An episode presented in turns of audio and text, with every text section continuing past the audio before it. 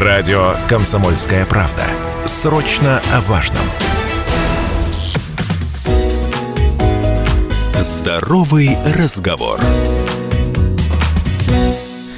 Добрый день, уважаемые радиослушатели. В эфире программа «Здоровый разговор». У микрофона Алина Покровская. У каждого третьего школьника в Челябинске выявили ожирение. Практически 40% челябинских школьников имеют избыточную массу тела. И это следует из данных, э, которые э, предоставили Управление Роспотребнадзора по нашему региону. Также с ростом ожирения растет э, показатель хронических заболеваний. И хотелось бы отметить, что у старшеклассников этот процент значительно выше, чем у учащихся учащихся начальной школы, там, болезни и органов пищеварения, щитовидной железы, анемия, болезни системы кровообращения. В общем, как данную ситуацию вообще решить, что такое ожирение с точки зрения вот, э, медицинских специалистов, как так происходит, что, казалось бы, у совсем еще юных э, людей, вот они подвержены ожирению, в этом мы во всем будем разбираться в ближайшие полчаса с экспертами студии, главным специалистом по медицинской профилактике Ольгой Агеевой и врачом-педиатром директором областного центра медицинской профилактики Данилом Абубакировым. Ольга Викторовна, Данил Ринатович, здравствуйте. Добрый день, рада вас видеть. Добрый день. Уважаемые Добрый день. слушатели, можете подключаться к нашему эфиру. Телефон 7000, ровно 95,3, доступный мессенджер, вайбер, WhatsApp 8 908 0953 953, либо оставлять все интересующие вас вопросы, комментарии в нашей трансляции в официальном сообществе ВКонтакте «Комсомольская правда Челябинск». Ну что ж, давайте начнем первостепенно вот об этой теме, которая, конечно, конечно, резонанс большой вызвала у пользователей социальных сетей, которые начали сравнивать нынешнее поколение с тем, которое было раньше, что раньше, мол, ели все, ни в чем себе не отказывали, и вот такой статистики, такого процента не было. Давайте разбираться, в чем причина. Данил Такой Игнатович. непростой вопрос, знаете, сразу же хочется сказать, ну, раньше и не было такого выбора майонезов, например, да, фастфуд не был настолько доступен для детей, когда ребенок сам может пойти и э, купить себе все что угодно, и лимонада у нас не было, и газировок, и соков в таком количестве. Ну, то есть вопрос с дефицитом был первостепенен, да, о том, что не было Я бы сказала, обилия. ограничения, которые были разумные mm-hmm. и mm-hmm. совершенно правильные, и, э, естественно, ожирение – это такое а, полипричин, причинное э, состояние заболевания, которое является э, и запускает очень много заболеваний сердечно-сосудистой системы, естественно, эндокринной системы, даже органов дыхания. Мы сейчас знаем, что ожирение – это вообще э, даже фактор риска развития онкологических заболеваний. И у детей действительно тоже разнообразные самые причины. Ну, прежде всего, на первом месте это малоподвижный образ жизни и алиментарные причины, то есть когда энергетически ребенок больше набирает, чем расходует ну и плюс качество этого питания тоже играет огромную роль, ну то есть что потребляет ребенок. Очень много э, рафинированных сахаров в диете, в повседневной диете, то есть это не праздник, а именно каждый день попить, утолить жажду, газировка. Э, хочешь пить, попей водички, например. Ну, то угу. есть тема такая, знаете, прям Культура вот... питания, да, не, привыт, не привита да. детям, возможно, где-то в вот Да, и главное, что сами родители должны же э, транслировать угу. вот эти вот принципы правильного, рационального питания для того, чтобы ребенок э, тоже их соблюдал всю жизнь и понимал, что это здоровое питание. Данил Ринатович, ваше мнение по поводу данной ситуации? Вот э, я несколько не понимаю, потому что все таки там, э, насколько я поняла, с 1 по 9 класс вот этот опрос был, и статистику а, выявляли. То есть, казалось бы, самое такое время пиковое, когда ребенок растет. И вся угу. потребляемая энергия, точнее калории, да, они вот э, необходимы для полноценного роста, развития организма. И почему вот происходит такой а, дисбаланс? Ну, смотрите, мы сейчас потребляем в пищу продукты, которые очень насыщены калориями. И если мы как раз-таки возвращаемся к рафинированным сахарам, да, к напиткам газированным, да, которые содержат в себе очень много сахара, который, ну, не очевиден. Угу. А, какие-то батончики, перекус, э, булочки, которые любят угу. дети, а, в них содержится большой колораж. И получается не соответствуют э, расходы организма калорийные, да, которые в сутки ребенок тратит, э, поступающим калориям. И из-за этого дисбаланса, конечно, что-то остается в организме. Угу. А какой-то есть лимит калориям в соотношении с возрастом, активностью? Да, конечно, от возраста меняется, от эм, ну, вот, допустим, занятости. Для детей там э, дошкольного, точнее, школьного возраста, начальной школы с 1 по 4 класс и с 5 по 9, раз уж мы говорим об этом диапазоне, об этих детях. Ну, сейчас точные цифры будет сказать довольно-таки трудновато, но это порядка 2-2,5 тысяч килокалорий в сутки. Ну, то есть это более-менее комфортная, нормальная да, норма. Все же, да, все же зависит еще от того, какими активностями занимается угу. ребенок в течение дня. Например, он ходит каждый день в спортивную секцию, даже, например, плавание. Ну, понятно, что да, такому ребенку калорий можно уже будет, позволить себе несколько больше, и он все равно будет уходить вот в такой вот в минус, когда э, не будет откладываться. Потому что и метаболизм работает по-другому, все процессы конечно. жизненные. Но вот если про ожирение вот говорить, э, вообще как это измеряется, есть ли какие-то звоночки, которые предпосылки вот э, к, этой, к этому заболеванию, к этой ну, болезни? Смотрите, если мы говорим про ожирение, то это уже четвертая стадия избыточного массы тела, да, когда уже диагноз ставится. Там есть для начала все-таки избыточная масса тела, это когда небольшое отклонение. А, как, э, как выносит этот диагноз, да, или как замечают, что есть определенное отклонение? А, стандартно рассчитывают индекс массы тела, который мы, наверное, с вами все слышали э, и даже, возможно, знаем, как он рассчитывается. Это масса, деленная на рост в квадрате. Угу. Ну, у детей не так все просто, как, допустим, у взрослых мы рассчитали свой индекс массы тела и посмотрели, выходит он за рамки или не выходит. А, для детей составлена специальная таблица, утвержденная Всемирной организацией здравоохранения, а, сигмальных отклонений, то есть э, отклонений от нормы. И когда это там выходит в несколько коридоров, вправо-влево, да, то есть влево, если уходит, то это дефицит массы тела, а если вправо уходит от медианы, то есть от середины, то у нас уже идет избыток массы тела, и чем дальше, тем хуже. Давайте по-простому сейчас разъясним. Вот когда наступает тот момент критический, когда, допустим, набор веса там в неделю, в месяц превышает э, норму, как-то вот это можно отследить? А, если визуально посмотреть, да, да, да. И вот ну, вопрос ну, сразу сопутствующий. А, вот если говорить в контексте ожирения, то это только внешний фактор или внутри тоже какие-то процессы изменения происходят? Там, допустим, на, на органах а, Конечно, конечно, происходит. А, ну, отложение на внутренних органах жира, конечно, во внутренних органах в том числе может может быть, это и жировое перерождение печени уже может происходить. А, ну и, конечно, подкожная жировая клетчатка увеличивается. Визуально можно увидеть, что ребенок становится больше, да, округляется где-то местами. А, когда... Многие же считают это милым, что он ну, такой, когда... такими мячочками хорошенькими, красивый. Когда такой. дети до двух лет, у них э, говорят не, не о диагнозе ожирения, а больше о диагнозе паратрофии. Ну, не о, диаг... угу. не о диагнозе, а о состоянии, состоянии как да. паратрофия. Ну, то есть ребенок округлился, да, какие-то перетяжечки есть такие вот э, на одежде, да, на складках, и кажется вроде миленько такой э, ребенок интересный, но на самом деле тут тоже надо быть повнимательнее, все-таки не выходить за границы нормы. Об этом будет говорить педиатр, потому что до года педиатр смотрит ребенка каждый месяц и э, измеряет, взвешивает mm-hmm. ребенка и говорит побольше поесть, поменьше поесть. То есть э, где-то добавить, э, может, где-то овощные надо блюда больше разбавить. Ну, по поводу блюд, да, кстати, как вот необходимо питание это выстроить, что посоветуете, порекомендуете, потому что вот э, бывает такое, что вот у бабушек это распространено, что нужно да, есть все, покушай еще, давать добавки и прочее, прочее, прочее. В общем, ребенок выходит, мне кажется, уже перекрыв норму за день, только за завтрак свой. Вот как в этом случае быть? Ну, Таких ну, бабушек надо воспитывать. Да, да, Это недопустимо. Ну, потому что в самом раннем детстве э, вот закладываются основы пищевого поведения в будущем. Например, очень опасно поощрять едой, да, или, например, успокаивать едой. Это путь э, очень опасный, потому что потом такое пищевое поведение закладывается и реализуется таким образом во взрослом возрасте, да, когда мы себя успокаиваем, поешь что-нибудь сладенькое. Ну и, вы знаете, я считаю традицию чистых тарелок, она была оправдана тогда, в Советском Союзе, когда обществу надо было э, подни... э, после войны возрождаться, угу. поднимать страну, да, и поэтому и откармливали деток. А сейчас другие взгляды на этот счет, поэтому, ну вот, э, сейчас педиатры еще поддержат меня. Да, конечно, не надо заставлять ребенка есть больше, чем он хочет, больше, чем он наелся, но, конечно, бывает проблема накормить ребенка, это тоже проблема, проблема, поэтому тут нужно баланс соблюдать в первую очередь и готовить ребенку разнообразно, интересно, и очень важна э, манера подачи блюд, то есть э, красиво ли выглядит то, что ест ребенок, то есть...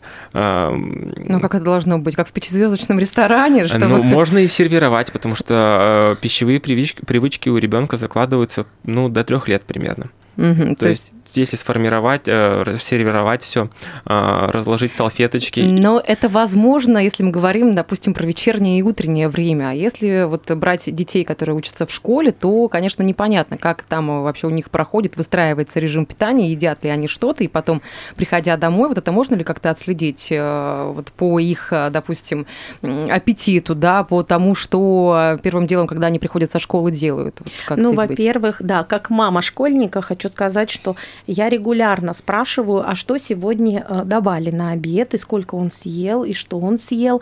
А потом вот сейчас в школах же существует и очень активно нам идут навстречу. У нас даже а, был выход такой а, активной бригады активных мамочек, которые пришли, попробовали, посмотрели, оценили, остались удовлетворенными.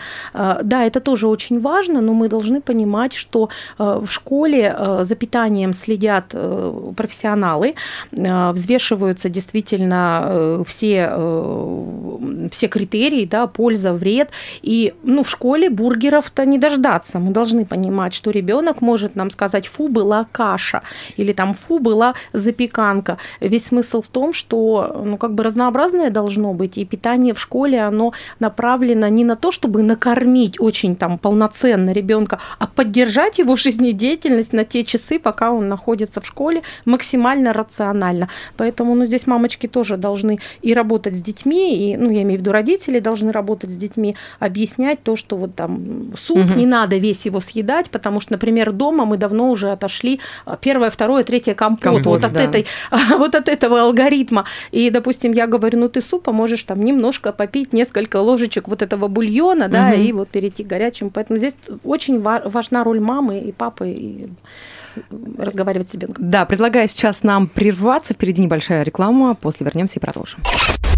Мы продолжаем эфир на радио «Комсомольская правда» Челябинск. Программа «Здоровый разговор». У микрофона Алина Покровская.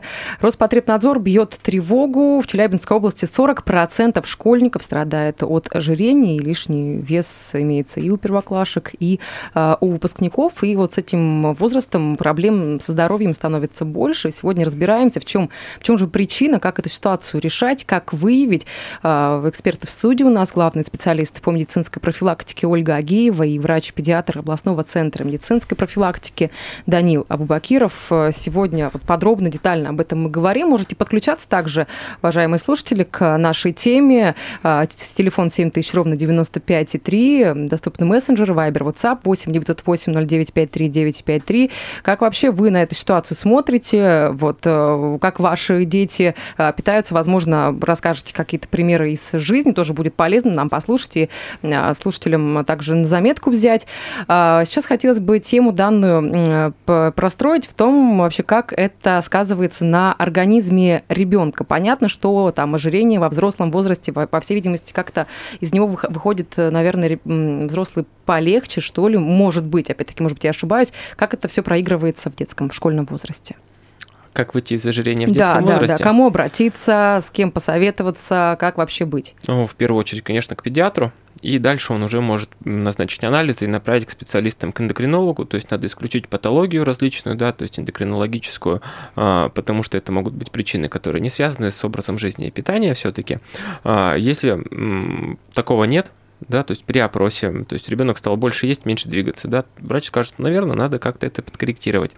Если это не корректируется, то, возможно, направить к диетологу, направить к э, психологу, да, допустим угу. в поликлинике? Ну, вообще традиционно специалист, конечно, э, не, не начнет сразу же назначать какие-то лекарственные препараты, потому что действительно проблема может решаться э, за счет увеличения активности. Он скажет, мама, а давайте-ка вы будете чаще с ним гулять. И это уже угу. очень хороший совет. Или, например, уточнит, а сколько раз в, там, в неделю у вас вместо гарнира ну, какие-то овощные блюда, да, и какие фрукты вы предпочитаете, потому что ну, фрукты тоже тоже фруктам и рознь, некоторые бывают достаточно калорийные, да.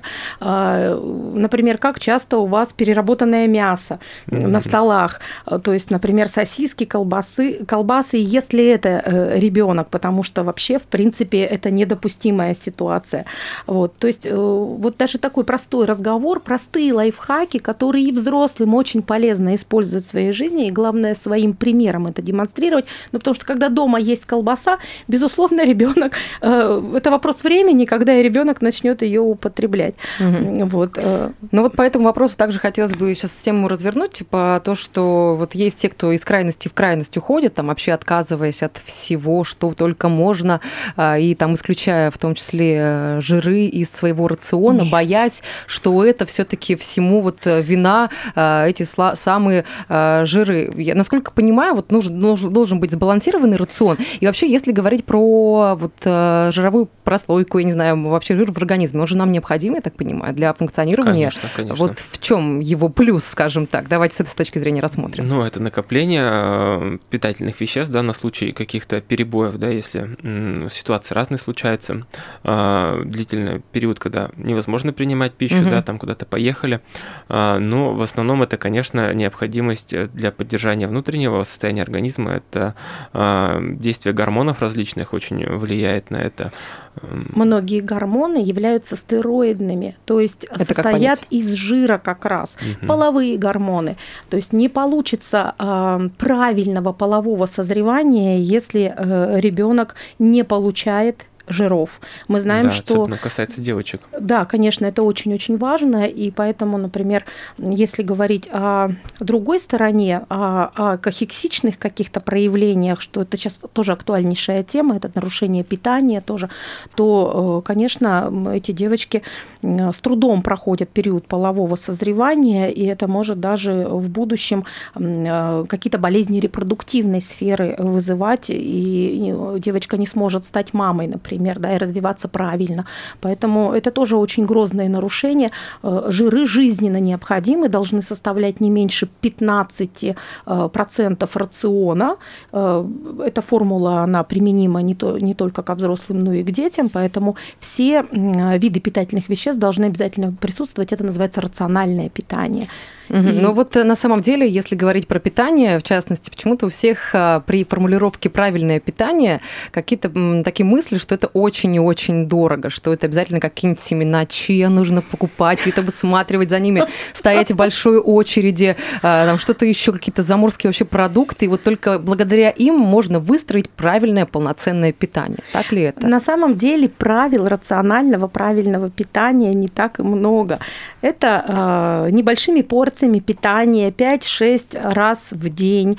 Э, это разумное ограничение соли, потому что в больших количествах это очень вредный продукт. А, это питье, причем воды чистой, э, такой по потребности сейчас уже говорят, не, не говорят, что надо пить очень-очень много. И кроме того, это действительно разумное э, вот такое вот потребление всех видов питательных веществ, белков, жиров, углеводов, то есть и мясо должно обязательно присутствовать. И клетчатка. Клетчатка, вот мы подошли к овощам и фруктам, которые должны вообще основу рациона. Это и многозерновой хлеб, это каши, э, что я еще забыла? Это ограничение сладких газированных напитков, прям практически до полного отказа. Это вкусно, но это вообще никак не полезно. Это так самые называемые пустые, да, калории, да, которые, угу. в принципе, да, они в быстро... Углеводы И они же вы, вызывают выброс инсулина на переработку вот этих сладостей. Инсулин, инсулин сам по себе вызывает голод. То есть это э, те напитки, которые спровоцируют приступ еще голода, и вот так вот э, запускается этот э, порочный круг угу. э, избыточной массы тела и ожирения возникновения. Но все равно там шоколадку, мороженку хочется же скушать. Тем более я слышала Безусловно. о том, что те, кто занимается вот умственной нагрузкой, им вдвойне необходимо вот это потреблять, потому что мозг и, в общем, активность его Не, ну, тоже зависит от этого. мы из каши с вами можем потреблять, но это, я согласна с вами, во-первых, ограничение жесткие, они могут... Вот такая вот монохромность диеты, угу. она э, не приводит, как правило, к каким-то положительным совсем результатам. Вот это и надоедание съедает это и вызывает срывы. Допустим, горький шоколад, не молочный, а в утренние часы, почему нет, или там мороженка в утренние часы. Ну, я так понимаю, все это необходимо есть после э, полноценного приема пищи, как вот дополнение, скажем так, э, уже после, допустим, поели вы там, если в обед, мы говорим про обеденное время, курочку с какой-нибудь гречкой, потом мороженкой или чай с э, шоколадкой, это будет логично и правильно. Я бы посоветовала все-таки сделать перерыв между курочкой и гречкой, но с другой стороны, если мы сначала поедим салат э, с капустой, а потом мороженку, например, то мороженка всосется медленнее и не будет вот такого mm-hmm. всплеска инсулина. Ну, а если курочка, гречка, представляете, этот колораж, да еще и мороженку, угу. ну, мы прям сразу же и объемом добили ребенка, да, желудок, это мышечный орган, он начнет немножко подрастягиваться и привыкать к большим порциям, это не совсем верно. Ну, и как бы сделайте перерывчик, а потом мороженку. Угу. По поводу того, как вес э, сбрасывать, вот хотелось бы об этом сейчас поговорить, э, вот как, как это делать грамотно, э, чтобы и не перенагрузить организм, и не ввести в какое-то его состояние вот непонятное, потому что все равно большая потеря веса за короткий срок это чревато. Ну, конечно, нельзя терять резко большой объем веса, да, эм, надо начинать работу э, с себя, с родителей. Э, изменение того, что вы готовите. Нельзя есть самим колбасы, да, э, пить газировку, а ребенку говорить нет, пей воду, кушай салатик. Закрывай глаза, представляешь, что это то же самое. Так не получится. Конечно, надо, чтобы все ели плюс-минус одинаковую еду, да, если есть какие-то, конечно, показания медицинские, там может быть отличия, а так э, есть одно, надо, э, надо снижать вес постепенно, добавлять физические нагрузки, да, то есть изолированные физические нагрузки, изолированная диета, это будет малоэффективно, поэтому ребенку стоит иногда в секцию отдать, скорректировать Какое комфортное питание. время здесь? Вот э, необходимо выждать и работать над этим, чтобы результат был э, долгим. Ну, это месяцы, я бы да, даже не месяцы. сказала годы. Это прям да, образ да. жизни, который. То есть полностью перестраивать конечно, всю систему. Конечно. Ну что ж, вам большое спасибо. Буквально 30 секунд у нас до окончания эфира. Я напомню, что сегодня у нас в гостях была главный специалист по медицинской профилактике Ольга Агеева и врач-педиатр областного центра медицинской профилактики Данил Аббакиров. Огромное спасибо, хорошего дня, вам здоровья. До скорого. Да, и вам. Будьте спасибо. здоровы.